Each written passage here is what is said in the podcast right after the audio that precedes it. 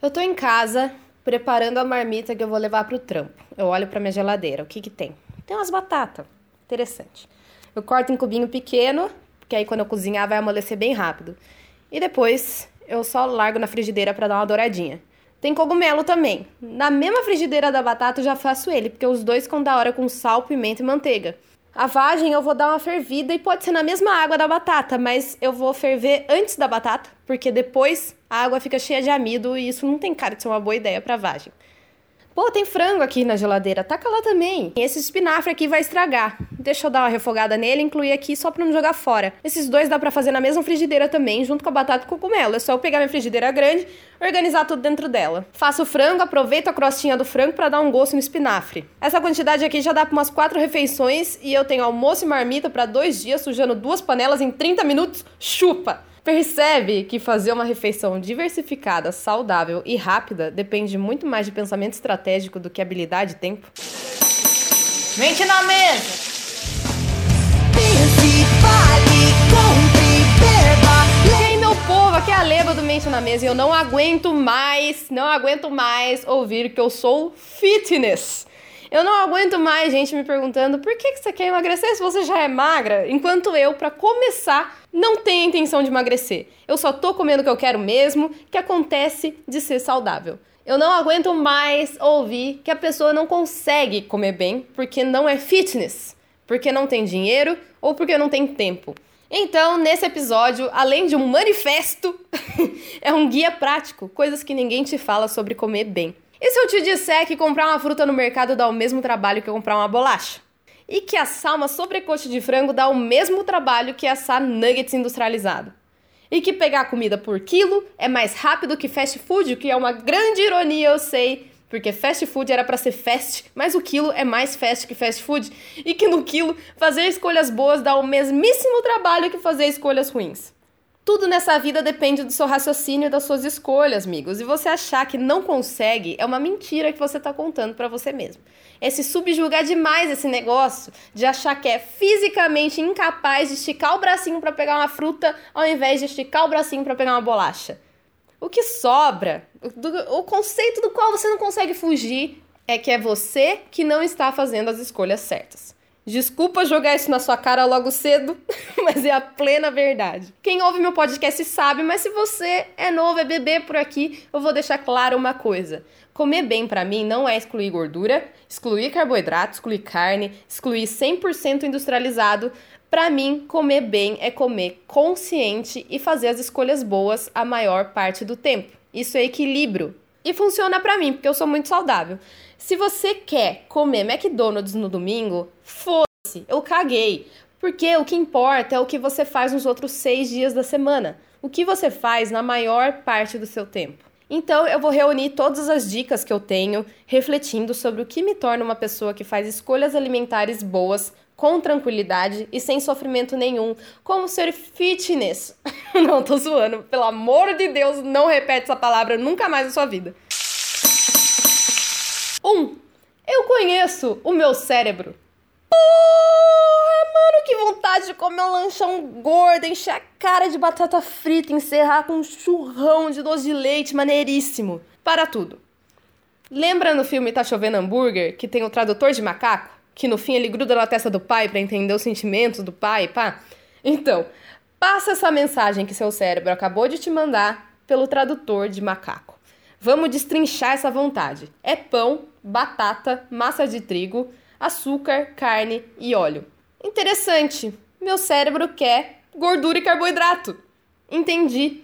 Então, vamos entender melhor essa necessidade e como ela se traduz. O cérebro se desenvolveu durante toda a nossa evolução como Homo sapiens graças a duas fontes de energia, carboidrato e gordura. Todo o corpo precisa disso em alguma escala, senão o cérebro não funciona. Então, quando você está cansado ou estressado, ou seja, você precisa de energia extra, o cérebro vai pedir isso na hora. Acontece que sempre existiram formas naturais de conseguir isso. O carboidrato existe uma boa quantidade em todos os vegetais que crescem embaixo da terra, como batata, mandioquinha, mandioca, cenoura, etc. A gordura existe abundantemente em oleaginosas, sementes, abacate, carne e tudo mais. Então, o que o seu cérebro na verdade está pedindo é isso, que é o que foi ofertado a ele durante toda a nossa evolução.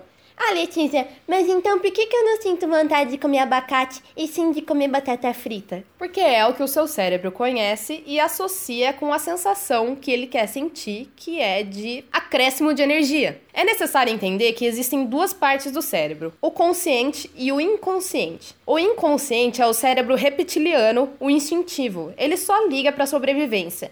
Ele vai mandar uma mensagem para o consciente dizendo assim: Preciso de energia aí, parça. Procura aí no banco de dados tudo que já trouxe energia para você e caça isso aí urgente. Aí o consciente começa a abrir os arquivinhos de tudo que você já foi exposto na vida, que trouxe o elemento necessário para cumprir a necessidade. Olha, achei aqui esse lanchão, demorou ou não? E aí manda a mensagem do lanchão na sua cabeça e você, como um robozinho treinado, sai à caça desse lanchão. Se você nunca tentou suprir essa necessidade de energia com abacate, por exemplo, ele nunca vai constar nos seus arquivos. Logo, nunca vai ser encontrado e a vontade nunca vai chegar para você. Você tem que expor o seu cérebro a isso para que ele entenda que o abacate também funciona para dar energia. E agora, outra coisa que também é necessário você saber antes desse processo é que para gerar uma mudança sistêmica no seu cérebro, você vai ter que ter uma certa persistência. Quando o seu cérebro pedir energia e mandar a imagem de um lanchão gordo na sua cabeça, você vai ensinar para ele muitas e muitas vezes, bem pacientemente, como uma criança de 6 anos, assim. Muito obrigada, cérebro querido, por querer que eu sobreviva a esse momento de estresse ou de privação de energia. Mas eu tenho uma solução melhor para todos nós. Agora, você vai ficar meio desconfiado, mas mais tarde você vai me agradecer. Toma aqui um abacate, uma castanha de caju, vê como funciona, confia em mim. Entender como o cérebro funciona e que existe uma separação entre seu instinto de sobrevivência e as suas escolhas é fundamental para uma mudança consciente.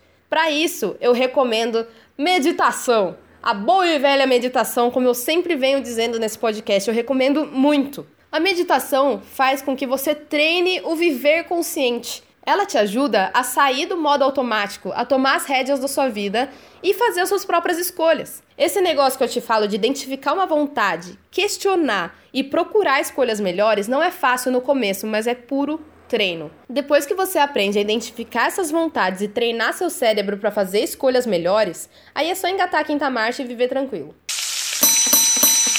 2. Eu não excluo, eu adiciono. Olha, eu amo a Bela Gil, mas como a maioria do Brasil varonil, eu também tenho um pouco de ar quando ela fala daquelas substituições malucas que você pensa, nem fudendo. eu entendo a intenção dela. Algumas coisas são substituíveis sim, tipo óleo de soja por azeite, tá ligado? Mas me desculpa, se eu comer melancia ao invés de churrasco, Vai chegar uma hora que eu vou tacar a porra da melancia na parede e vou comer picanha que nem um bicho, agachada no cantinho, comendo com a mão e rosnando para quem chegar perto, tá ligado? Não é sustentável. Não tem nada de errado, não tem nada de errado com comer um chocolate que você gosta muito, só porque você gosta muito. Ou seja, não é uma banana que vai substituir o chocolate para você, porque é afetivo. A real pergunta é: você tá comendo mais o quê? Vamos analisar essa situação. Você está fazendo uma dieta onde você só conta a quantidade de calorias que você consome. Que, sinceramente, perdão pelo ódio, é a coisa mais idiota que eu já ouvi na minha vida. Mas vamos lá. Só para exemplificar o que eu quero dizer com adicionar e não substituir. Vai, sua meta é consumir 1.500 calorias no dia. Você tá com uma mega vontade de chocolate. Você sabe que se não comer o chocolate agora, você vai segurar essa vontade até chegar um dia que você vai comer três barras de chocolate uma sentada só, de tanta vontade acumulada que você tava. Então você bola um esquema aqui muito esperto. Desculpa os cariocas, mas eu vou ter que fazer sotaque para falar de um esquema, tá bom? Você faz as contas e vê o que você tem que fazer para encaixar o chocolate de 1.500 calorias na sua dieta. Porra, eu vou comer uma merreca de qualquer coisa no café da manhã. Eu vou aguentar a fome até 3 horas da tarde, vou comer um sneaker e jantar uma saladinha. Porra, sinistro. Bora pro mar, o mar tá bonzão. Ai, que escroto, desculpa. Com esse cardápio não tem variedade nutricional. Você não tá dando recursos pro seu corpo para produzir as substâncias certas para funcionar. Parabéns, você conseguiu emagrecer e vai ser através da desnutrição, da autopunição, da privação e sofrimento. Muito bom, muito bom. Palmas, palmas para essa pessoa. Com isso, você deixou o seu corpo em estado de emergência, ou seja, de preservação de gordura e de quebra com o sofrimento ali vai gerar um cortisol, o hormônio do estresse, que quando acumular vai causar um inchaço eterno. Parece um bom plano para perda de peso, hein? Genial. Que tal você comer um café da manhã variado, um almoço variado e equilibrado, com consciência da sua saciedade, sem comer demais. Aí à tarde você come o seu chocolate Mara, que você sabe que é cheio de ingrediente bom, porque você leu o rótulo antes de comprar, sentindo que aquilo faz parte da sua nutrição. Aí você chega em casa e come uma coisa gostosa e nutritiva que você preparou com carinho, enquanto descansa do dia de trabalho. Olha, seu corpo vai ter tudo o que precisa para funcionar. Você produz hormônios e enzimas bons para você e muito provavelmente dessa forma e com a ajuda de exercício físico, você vai entrar no peso que é ideal para você. Olha que interessante. Parece que você comeu o seu chocolate sem ter que substituir nada, porque não tem problema você comer bolacha desde que você tenha feito a sua lição de casa quanto aos nutrientes ingeridos naquele dia. E acredite em mim, quanto mais saciado nutricionalmente o seu corpo estiver, menos vontade de comer essas coisas você vai ter. Porque quando você fica consciente de como é a sensação de um corpo funcionando direito, você acaba não se conformando com nada menos que isso e começa a perceber que comer algumas coisas te proporciona uma sensação que é menos que isso. Assim, o seu cérebro vai aprendendo, sabe? Você olha uma bolacha recheada e ele já te avisa: você não vai comer isso, né? A sensação depois não, é legal. 3. O tal do autocontrole. O autocontrole é necessário muito mais na hora da compra do que na hora de comer. Uma grande porcentagem dos alimentos que você consome, você comprou, né? Primeiramente. Se você vai numa festinha, numa confraternização, onde te ofertam alimentos gratuitos e tal, sinceramente, cai dentro, Fê. Envolve socialização e sentimentos bons e no dia seguinte tudo volta ao normal, tá tudo certo. Não é isso que vai fazer você ganhar peso e doenças coronárias, tá ligado? E outra, é de graça. Como negar? Como negar? Mas a maioria do que você consome é comprado por você. E nessa hora entra o autocontrole e as escolhas certas. Se você comprar uma bolacha, vai ter bolacha na sua casa e você vai consumir a bolacha. Você não compra coisas para não consumir, né, não? Mas entenda que eu também não tô falando para você substituir a bolacha por uma banana, por exemplo, se você odeia banana. Você só deve comprar o que você tem a real intenção de comer e que se encaixa no estilo de vida, lógico. Mas existem algumas coisinhas que podem mudar muito facilmente e que fazem a diferença. Se você tiver frutas de fácil acesso quando bater aquela fome, você come com prazer? Então compra.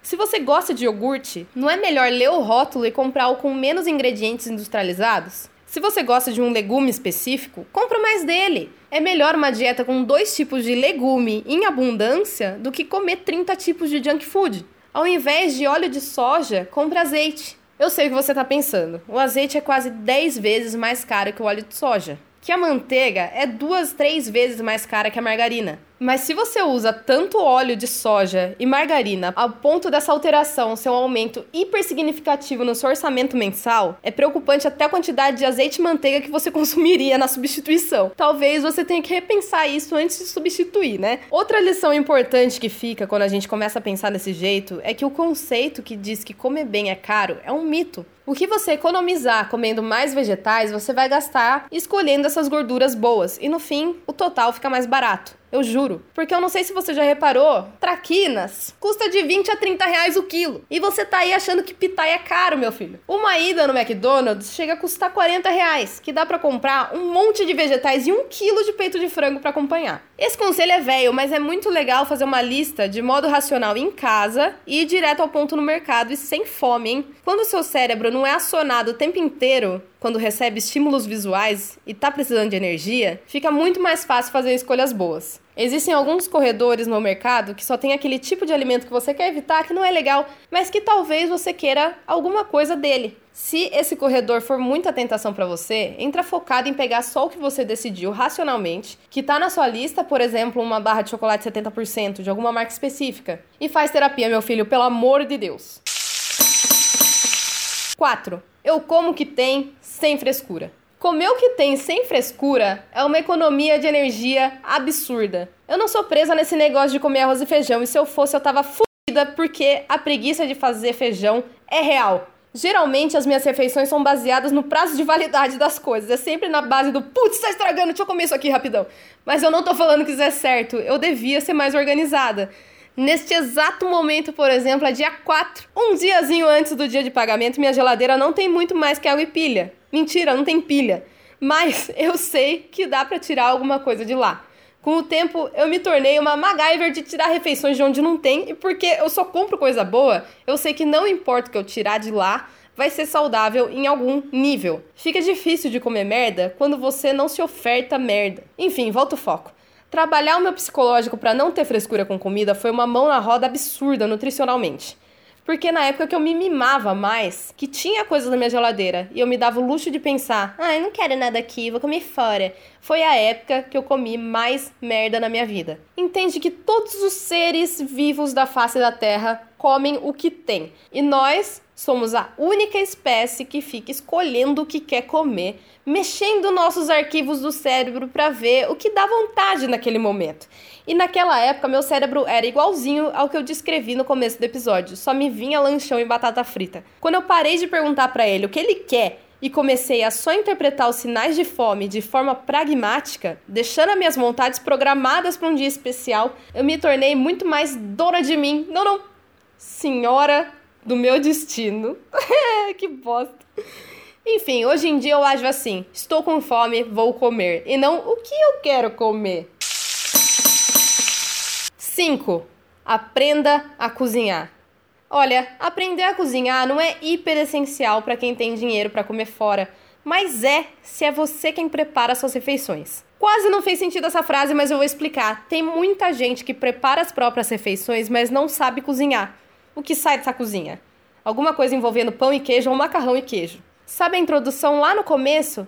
Só é possível preparar quatro refeições saudáveis em 30 minutos porque eu sei cozinhar. Eu tenho os preparos na minha cabeça por experiência e tenho conhecimento para desenvolver uma estratégia. Tenho certeza que se você não sabe cozinhar, você leva mais tempo que isso preparando seu macarrão com queijo. Se você sabe cozinhar, fica mais fácil chegar em casa e preparar alguma coisa rápida e decente para você comer. Você tem na sua cabeça quanto tempo leva cada preparação e consegue organizar tudo certinho. Por exemplo, a batata. Se você tem 15 minutos para focar nela, comer e vazar, você pode cortar em cubinhos pequenos, cozinhar um pouco na água, pôr na frigideira e assim ela fica gostosa e pronta rapidão. Se você tem 5 minutos para preparo e tem que se arrumar para sair, talvez seja legal você usar esses 5 minutos para cortar a batata e colocar no forno. Aí você vai se arrumar e deixar ela lá por 40 minutos sem preocupação, enquanto você faz o que tem que fazer, para depois só tirar do forno, comer e vazar. Tá vendo? Estratégia, do grego, estratégia. Saber cozinhar também é saber que existem coisas que você pode fazer a mais, separar o que você vai usar agora e congelar o resto para quebrar o galho em outro dia.